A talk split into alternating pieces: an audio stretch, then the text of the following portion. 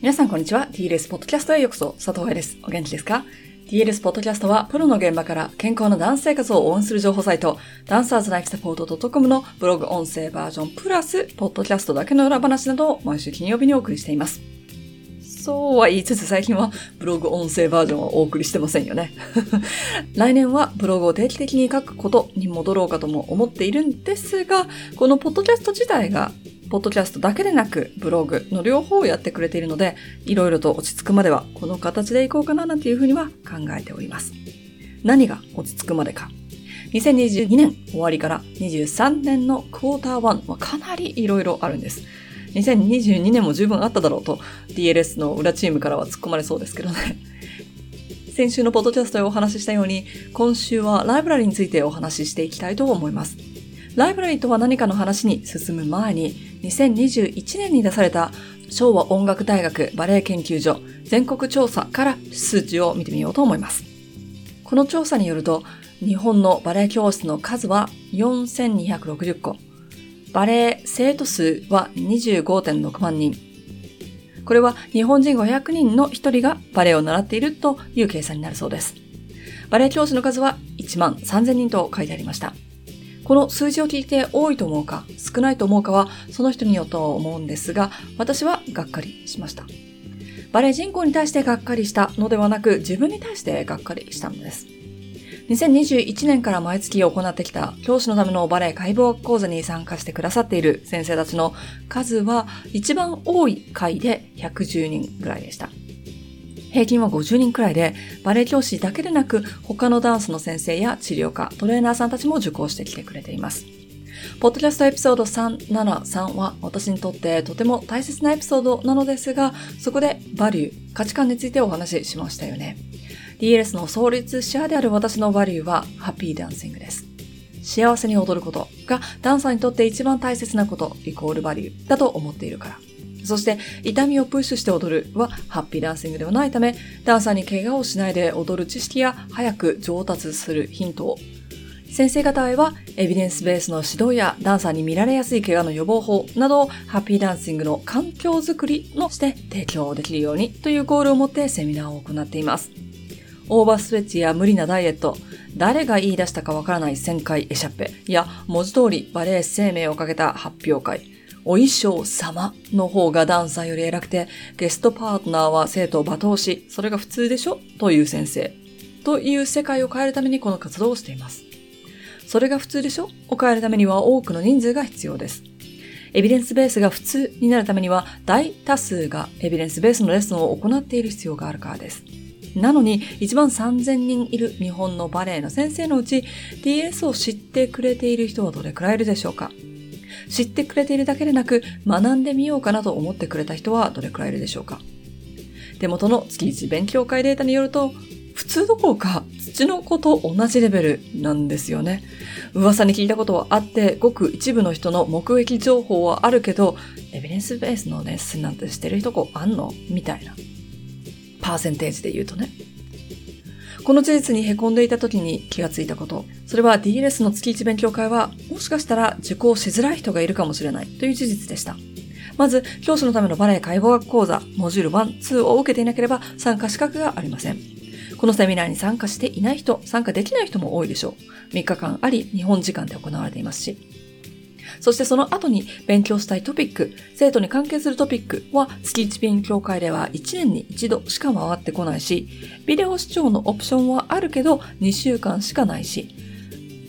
これではセミナーがある時間の朝には指導があり、夕方には家族の世話をするというようなバレエの先生だったら受講するのがとても難しいのがわかります。将来はバレエの先生になりたいなと思っている学生ダンサーが受講することはできません。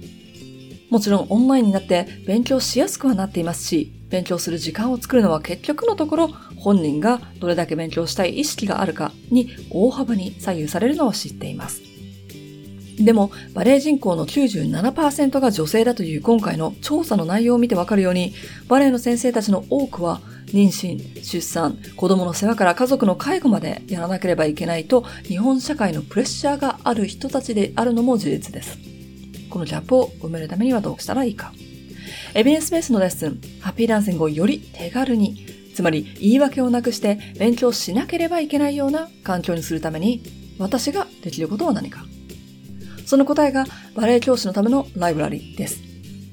2023年1月1日より今まで行ってきた月1勉強会のクラスたちがオンデマンドで2時間ビデオではなく10分ちょっとにカットされたシリーズになり音を出してビデオを見られないような待合室でも勉強しやすいように字幕を入れてすでに勉強した人たちが復習しやすいようにクイズや過去の授業の Q&A ビデオもつけてとイメージ的にはネットフリのようにエピソードが見られるようなプラットフォームを作りました。この怪我だけ勉強したいのよという人のための1クラスパスから3ヶ月会員、そして全てのボーナスがつく1年会員と、どの絵がしたいかに合わせて勉強の方法を選べるというようにエントリーの壁も低くしてみました。過去に教師のためのバレエ解剖学講座を受講していなくても参加できるようにもなりました。もちろん解剖学の大切さは全てのクラスでお話ししているし、クラス自体はモジュールを受講しているという想定のもと進めてはいるのですが、DLS でもないところで解剖学を学んでいる人たちもいますよね。バレエ学校の授業にあったとか、治療科なので大学でもうすでに勉強してますだとか。日本のバレエの先生たちにとって、エビデンスベースのレッスン指導が当たり前にできたら、そうすれば、そこに通っている生徒さんたちのバレエ歴、年齢、そして巷で言われる恵まれた体とか、バレエ向きの体なんていうものに関係なく、バレエという芸術に向き合いたい人たちをサポートすることができるのではないかと思っています。現時点ではライブラリには7、8クラスあり、今後も増えていくんですが、1クラス10本以上のビデオと資料やリソース、クイズがついてくるんです。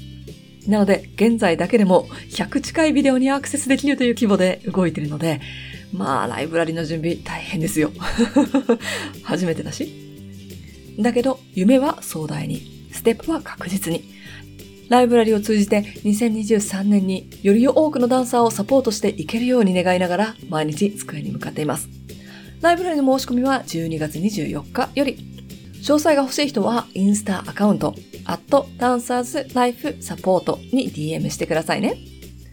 パン屋さんは小麦粉買わないで仕事できませんよね。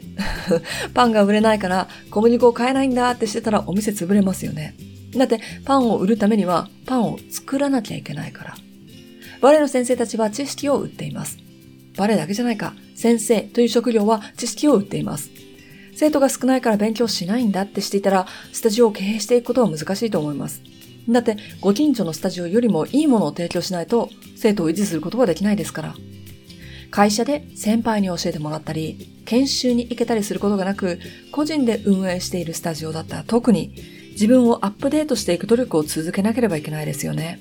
もちろん、このポッドキャストを聞いてくださっている皆さんなら、そんなことは言われなくてもわかると思うので、勉強しろよではありませんが、ライブラリが皆さんにとって必要な情報を手に入れることができ、検索したり質問したり、一緒に勉強できるような場所になりますように。今日も最後まで聞いてくださってどうもありがとうございました。来週のポッドキャストでは、この調査の中でもう一つ、なんだって？と思った数字があったので、そちらについてご紹介したいと思います。ハッピーダンシング、佐藤愛でした。